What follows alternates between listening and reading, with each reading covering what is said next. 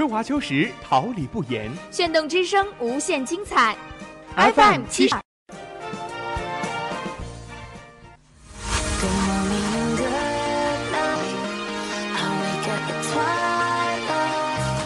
让电波在空中回响，让声音重塑梦想。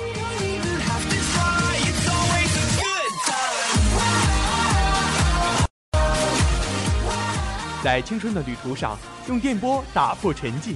在年少的岁月里，让声音尘封迷茫。我的快乐源泉，青春宣言。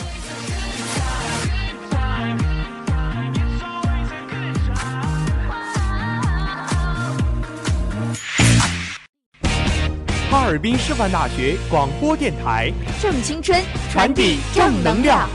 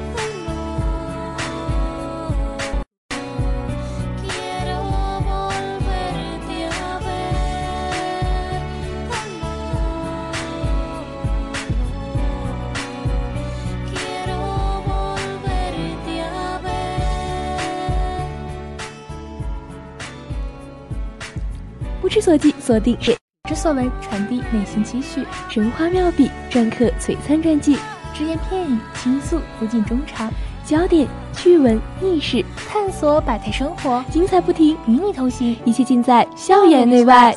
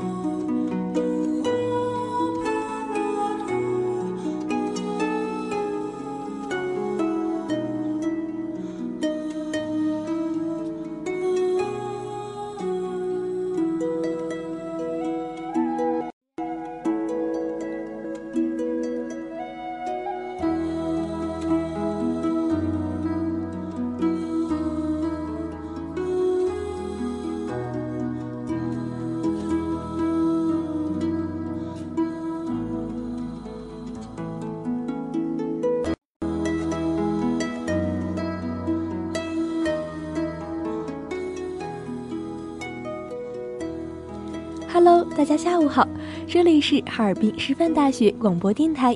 您现在收听到的是每周四下午准时与您相约的精彩栏目《校园内外》，我是你们的好朋友，我是你们的好朋友张文，欢迎您收听我们的节目。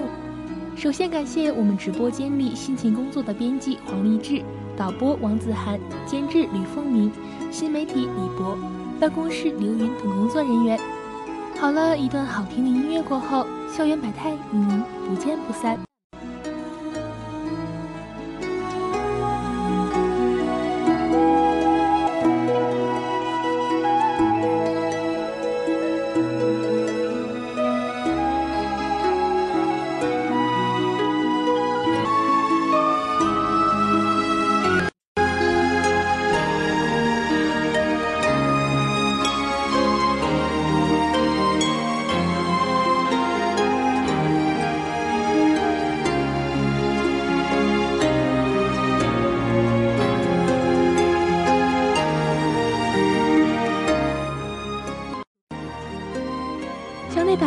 展现学生风采，关注现在，校外热点聚焦社会发展，洞悉未来。欢迎走进校园百态。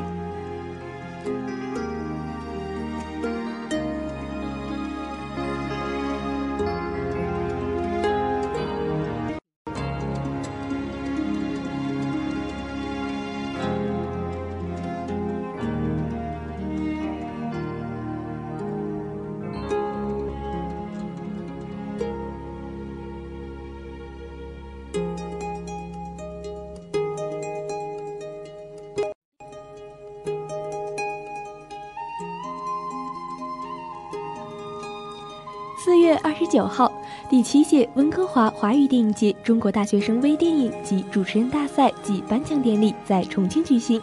驻马店上菜籍大学生宋鹏程的作品《森林》获实验片单元。温哥华华语电影节是中国本土之外极具影响力的国际华语电影节之一，迄今已举办七届。本次温哥华华语电影节中国分会场首次落户重庆北碚西南大学。在“一带一路”倡议背景下，第七届温哥华华语电会电影文化融通中外的桥梁作用，助推更多优秀的中国大学生走向国际舞台。在大学生微电影大赛上，《自身深处》《守护》《那水那鸟那人》《森林》等二十二部影片获奖，其中由上菜籍大学生宋鹏《森林》荣获实验片单元一等奖。宋鹏程生于上蔡县和田镇，于2006年考入湖北省三峡大学文学与传媒学院。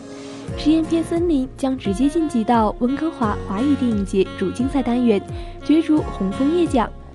近日，实验品荣获第十三届大城杯全国大学生影视作品大赛分组赛一等奖。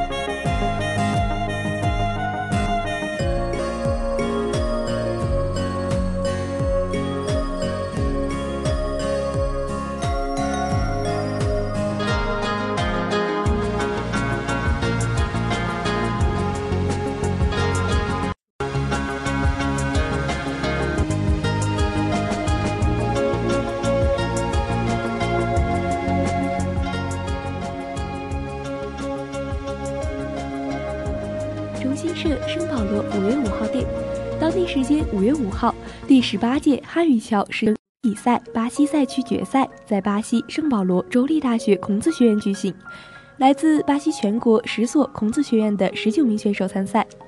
比赛分为笔试、主题演讲、听力和朗读，以及才艺展示四个环节。在演讲环节，选手们围绕“天下一家”这一主题，与讲述自己学习中文的经历和对中文的理解。在才艺展示环节，选手们给观众带来了乐器演奏、中文歌曲演唱、中国书法绘画展示和中华武术表演等多种才艺，博得满堂喝彩。经过激烈角逐，圣保罗州立大学孔子学院的李萌获得冠军。他将代表巴西到中国参加汉语桥世界大学生中文比赛复赛和决赛。评委会还评出两名二等奖、三名三等奖和十三名优秀奖。李萌在获奖后说：“中国文化源远流长，博大精深，喜欢学习汉语，更喜欢中国。我要用我热爱的汉语。”将中国文化介绍给更多的巴西民众，架起巴中文化交流之桥，做巴中文化交流的使者。巴西圣保罗州立大学孔子学院八方校长保利诺在致辞中表示，学院成立十多年来，已培养一万两千多名学习汉语的大学生，他们中有很多人达到了较高的汉语水平，在巴中两国人民之间的搭建起了重要的友谊桥梁。中国驻巴西大使馆文化参赞舒建平表示，目前巴西已设孔子学院和五个孔子课堂。巴西大学生学习汉语有助于加深其对中国历史文化的了解，也推动了中法两国的人文交流与合作。巴西圣保罗州立大学与孔子学院中方院长王婷对记者说：“汉语桥比赛激发学习汉语的热情。”同时，也展示了学生学习汉语的成果。汉语桥是通过汉语语言架起的一座文化沟通之桥，中巴友谊之桥。我们将再接再厉，在现有基础上把孔子学院办得更好，为推动中巴两国的人文交流、两国人民的友谊做出新贡献。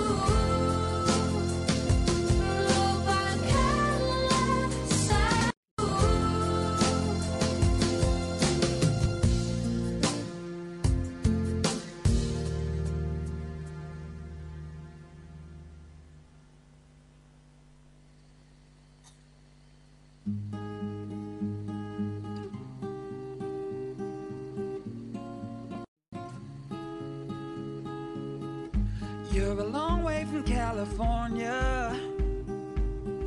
The way you smile, I know you're new. It's not warm like Arizona. But damn, I'm glad that I met you. The way you make me feel inside, the way your eyes light up the night. This town ain't cool with you. It's loud, but I can't hear a thing. When you're close, I start to think that I don't wanna wake up. in my morning.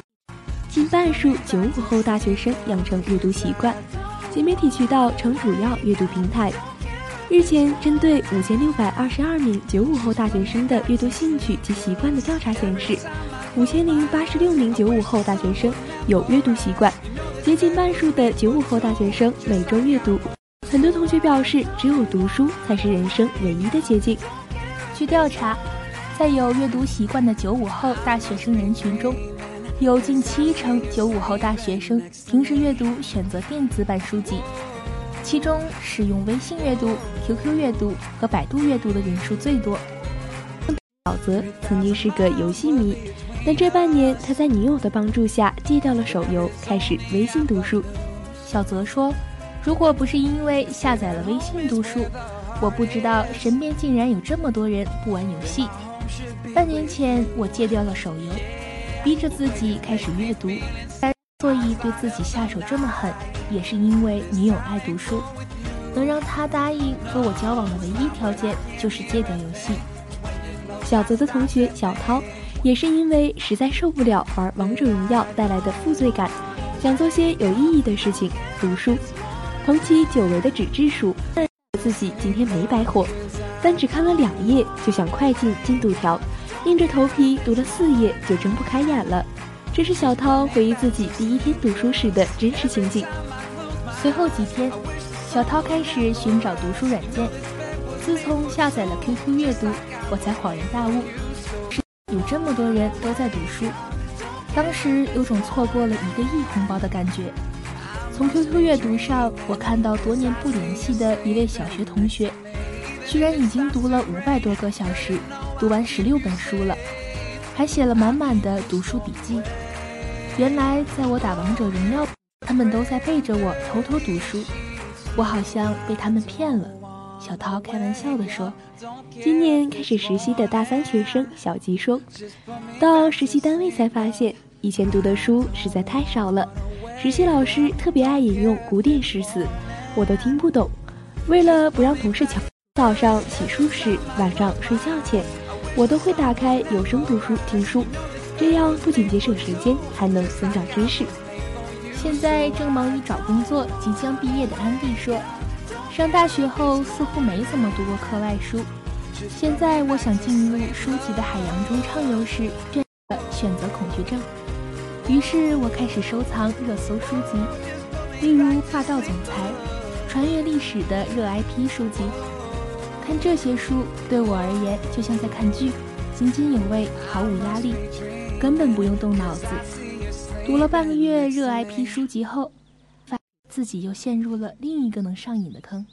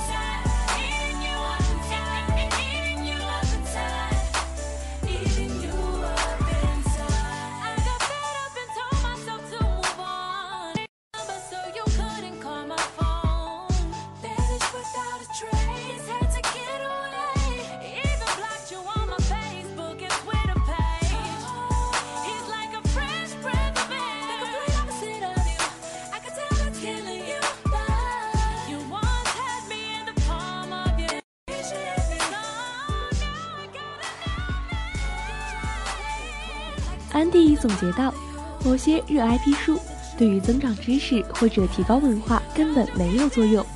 这些书籍就像韩剧一样，让女生欲罢不能。走了半个月歧路后，安迪开始回归正道，一个微信公众号，与书友们一起讨论经典小说《白鹿原》《四世同堂》《围城》等。调查发现，有百分之四十六的九五后大学生表示，自己的阅读频率为每周一本书；百分之三十八点三的九五后大学生表示，自己每月一本书。今年大一的小景从小学开始就坚持每天阅读两个小时，十多年从未间断。当被问到为何一直有动力坚持阅读时，小景说。从小我就希望自己有个性，与众不同。小时候，妈妈带我登泰山，俯瞰泰山绵绵山脉时，所有人都在说太美了，真高啊！只有我说了一句“会当凌绝顶，一览众山小”。那时我只有小学二年级，所有在场的人都被我这句话惊呆了。正是因为这件事，我才发现原来读书能令我与众不同，所以我一直坚持每天读书。当然，现在读书已经成为一种习惯。小时候那个略显肤浅的理由，也就成就了我现在爱书如命的习惯。因为小景爱读书，在她的影响下，宿舍其他女孩也开始将读书视为一种新潮流。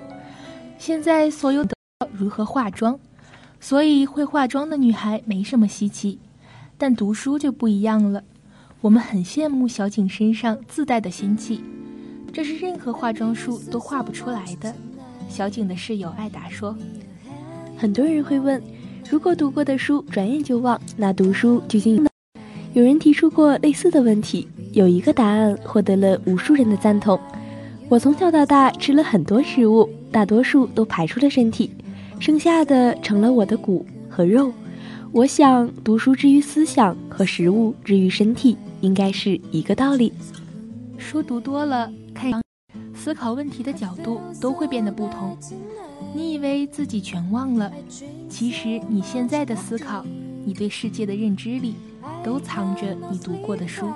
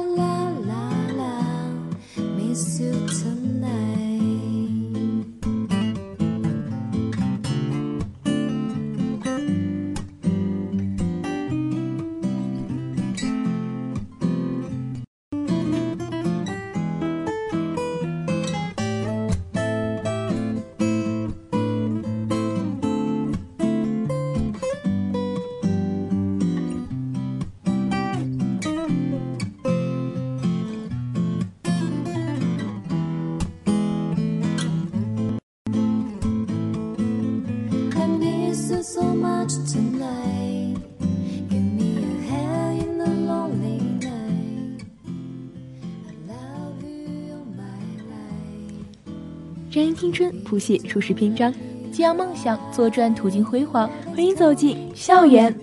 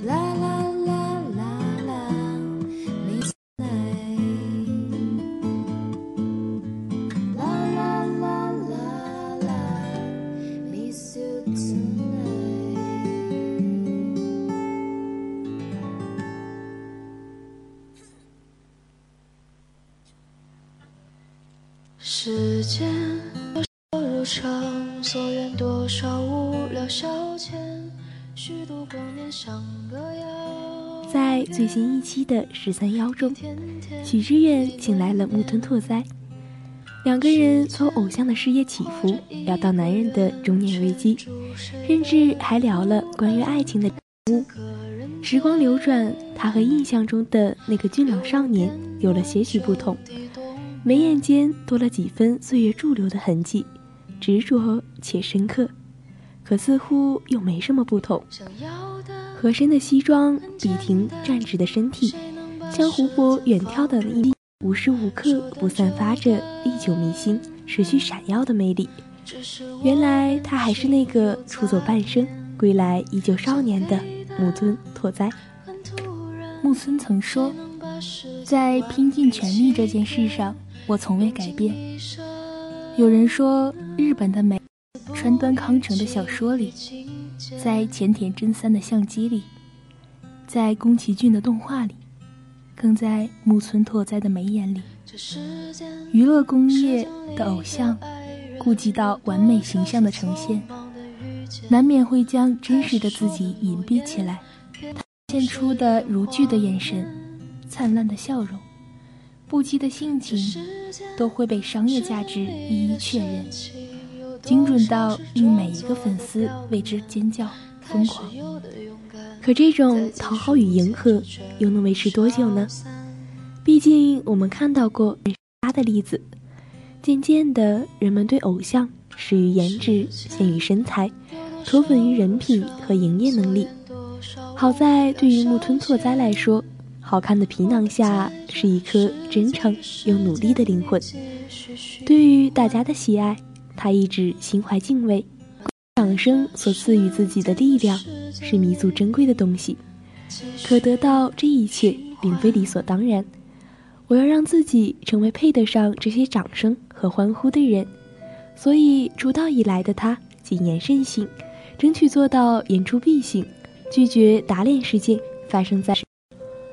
关于我公开的言论，如果只是嘴上说的好听，但事实上却做不到，这样非常不负责。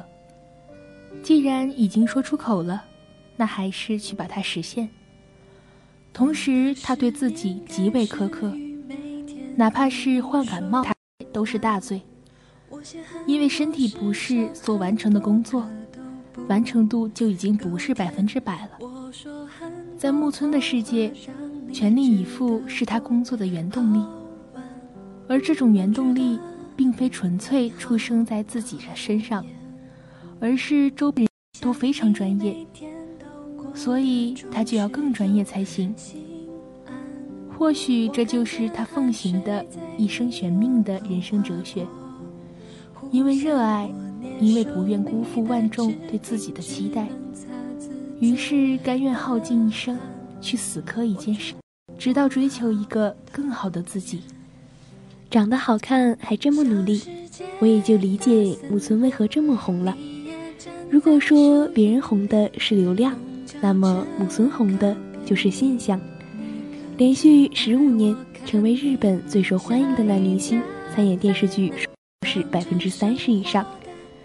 凡是他饰演角色的职业，都会成为日本当年最热门的职业。有一次扮演冰球运动员，上映后日本冰球教练竟无人知道他是单身。他还是日本第一个代言口红的男星。口红销魂的动作放在他身上，已经察觉不出一丝违和。广告片播放后，三百万支口红分分钟售罄。放在今天来看，木村拓哉就是小红书第一带货鼻祖了。他的存在可以拉动某一经发展，甚至能提升国民幸福指数。因为才华精湛和超高的人气，木村效应似乎从未失效。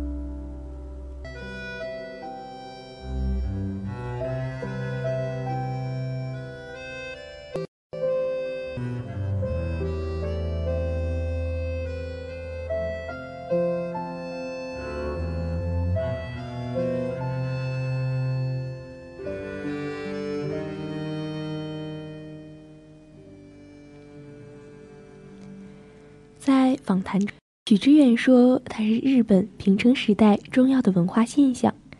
可随着平成时代的落幕，不再是爆红偶像的他，该何去何从呢？又或者自己是否会有一丝英雄迟暮的落寞和悲凉？他的回答非常自洽。虽然时代要结束了，但是对于我来说，什么都没有结束。二十多岁的倾尽全力和三十多岁的倾尽全力，再到现在的倾尽全力，在拼尽全力这件事上，我从未改变。我是到了四十六岁会倾尽。人们惧怕变老，是因为年轻带给自己的红利正在边界递减。薛兆丰教授说过，年轻人最大的红利就是年龄。因为你可以有很多试错的机会，所以哪怕山穷水尽，只要考便是柳暗花明。年轻时，我们唯一能做的事情，就是不任由时间的浪费。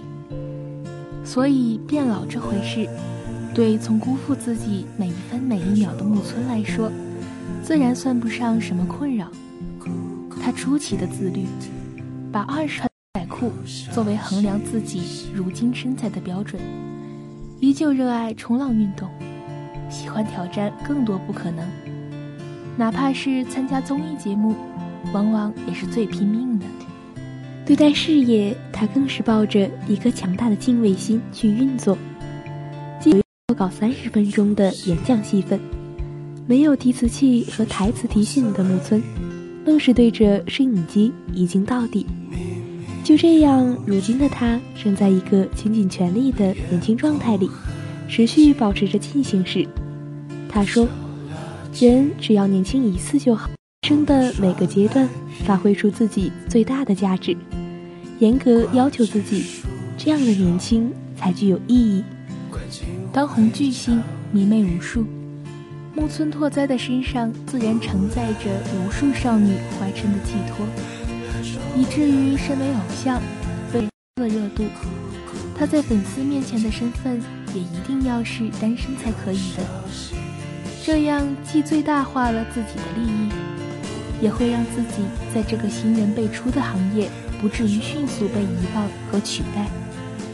可同时，我们也见过太多感情被爆，他们无法在利益与爱情之间做出取舍，于是隐瞒。被曝光、澄清、打脸，循环往复，最终被流量反噬。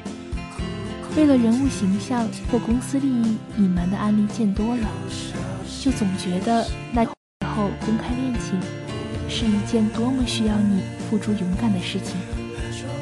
就像为了给心爱之人一份心安，木村拓哉还是宣布了婚讯。万人喧嚣的演唱会现场。他缓缓公布了自己的婚姻大事，这个骚都会引发无数人尖叫的木村拓哉，在那一刻却招致粉丝的哭声一片，随后转化成不解、疑惑、崩溃、愤怒。他深知这个决定意味着什么，他自己很快被公司雪藏，精力停滞。他主演的剧要么主要镜头被剪光了。要么就没有任何宣发。多年后，他被问到爱情的意义时，那段大胆公开的经历，看似是对商业的离经叛道，却藏着对心爱之人的深情。在他眼中，爱情的意义恰恰在于爱对方要胜过爱自己。恋爱的时候相互喜欢，彼此吸引，可能还是觉得自己是第一位的。但是升华为爱之后，最重要的就不是自己了。对，能让木村拓哉深深爱上的工藤静香，到底何许人也？小时候，工藤静香家家境贫寒，为了撑起全家的支出，他早早出去打工赚钱，然后在十五岁那年，就成了歌手。当时的日本女歌手为了迎合男性市场，多半以甜美系风格示人，可工藤静香看似柔弱的外表，却藏着特立独行的气质。当别人还是马尾丸子头的时候，她已经烫了卷发，涂着画上浓妆，好一个飒字了得。很多人说工藤静香配不上木村拓哉。其实，工藤静香失红的巅峰时期，也是红透了亚洲的。无论是业务能力和流量水平，也都不输木村。明星公布婚讯，在国内或许吸粉无数，可在当时的日本却造成了现象级的霸凌。那场愤怒的沸点，最终凝聚在木村拓哉的妻子身上。一夜之间失去梦中情人的粉丝们，开始指责，甚至蓄意重伤工藤静香。有人做出统计，她多年蝉联日本最被讨厌的女星，没有之一。有人日行一问，有人唱衰这段感情，有人朝工藤静香家门口泼油漆。无时，她身怀六甲，马上就要当妈妈的她。活得战战兢兢。张爱玲说过：“感情原来是这么脆弱的，经得起风雨，却经不起平凡。”那场鼓足勇气的公开，仿佛潘多拉魔盒般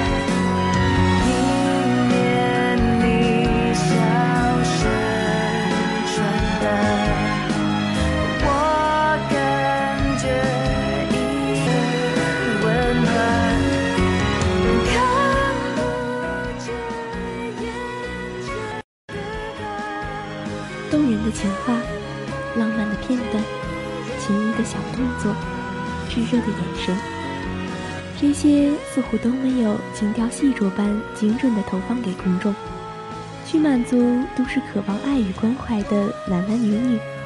可你又能看出相爱多年的默契，充盈且真实。历经风雨，却笃定携手向前。从不会因为外界而松开彼此紧握的手。他们的爱情不是山盟海誓，而是悲尽欢喜。不需要浪漫甜蜜的点缀，却也在柴米油盐和伴君天涯中，见证着彼此的情深意切。愿有一天，你也会遇到那个陪你历经风雨的人，然后用余生去寻找。见证着属于我们的答案。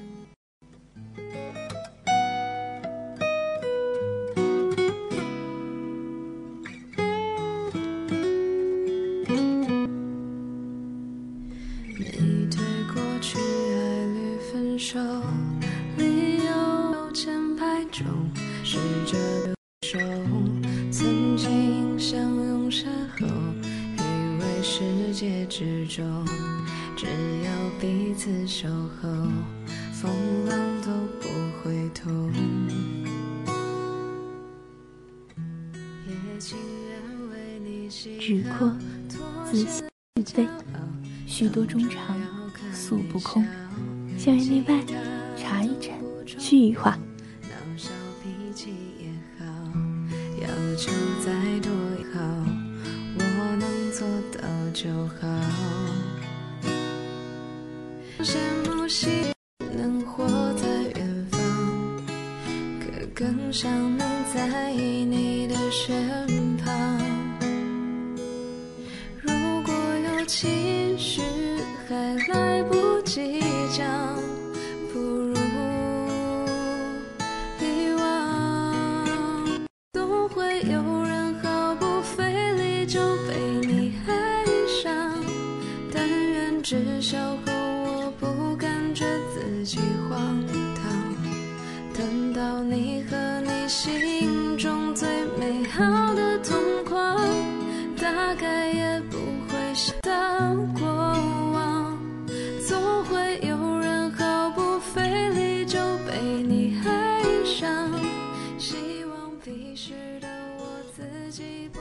我们是十几、二十岁的年纪，前路漫漫，计划让我们告诉自己，一定有未来。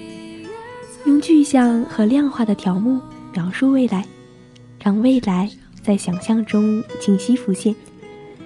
为自己撰写故事，是让内心感到充满理想吗？不，这是在感情上有方向感的安全。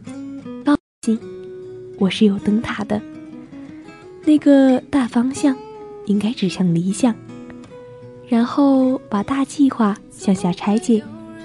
每天早晚都会进行并打勾，这是为了勤奋吗？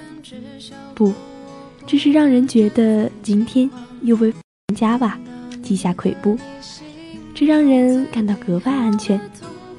虽然今天依然弱小不美，在为明天的强大壮丽做了功课，告诉自己，我在路上。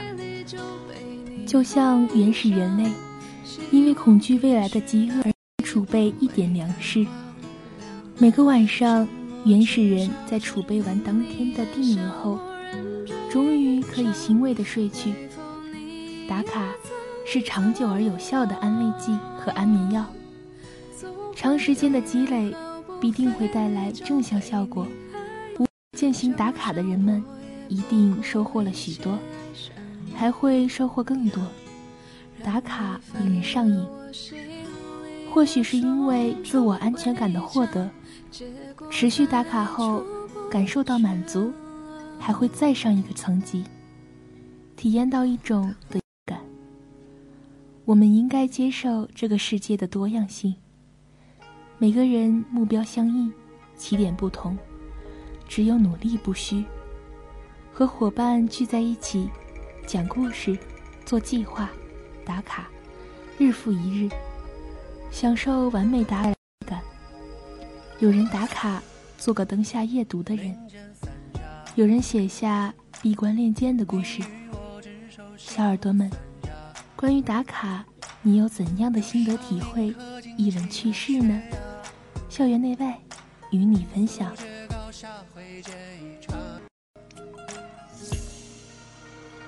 若巧还家，你莞尔起来，晨间操场，紫罗秋萍雨落鸳鸯花，今年相伴，心已不花。曾经年少鲜衣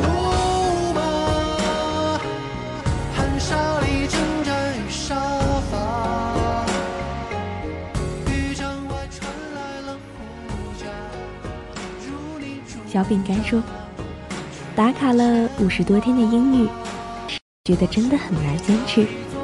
后来觉得坚持打卡也是件很酷的事情，希望自己能执行力高一些，坚持住那些难以坚持的事情。”半夏说：“这学期和室友一起买了健身卡，暗暗定下个小，就是练出马甲线。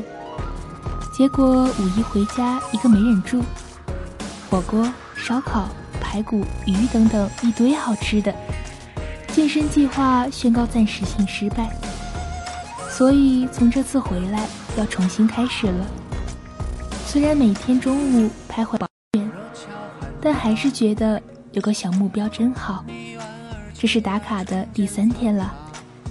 小甜点说：“每画上一个勾，都代表着小小的努力和争取。有时坚持真的不是那么容易的事情，但是慢慢的，一最后自己得到的也很惊人。”情歌慢送说：“对于宇宙洪荒来说，我们都是坐在这剧场里的人，过自己的人生，看别人的人生。有人璀璨淋漓，就像那舞台上的人；有人一顿傲慢，就像那大声说话的人。还有就是我们这样的人，默默在本子上写下计划的，对生活充满期待。”渴望淋漓，有过青春和热忱，但经常会失去。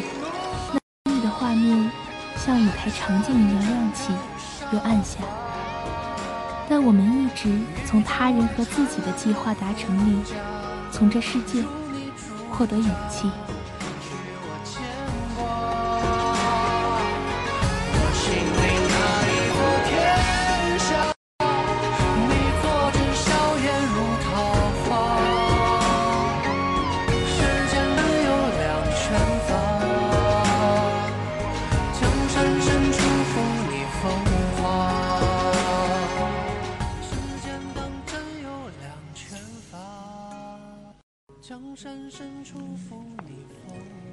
小耳朵们，今天的校园内外就到这里了，感谢大家与我们分享你们的心声。言语再多都道不尽自己的心情，但我们愿意聆听你的声音。本周话题讨论依然会发布在哈尔滨师范大学官方微信平台，等参与。我们将在下期节目继续分享你的故事，传递你的真心。我是小小八，下周四我们不见不散。感谢认真聆听的小耳朵们。如果你有什么话想对我们说，也可以在哈尔滨师范大学广播台官方微博、微信上留言。感谢励志导播王子涵、监制吕凤鸣、新媒体李博、办公室刘云等一直陪伴我们的工作人员。祝大家每天开心！我是田成，我们下期节目再见。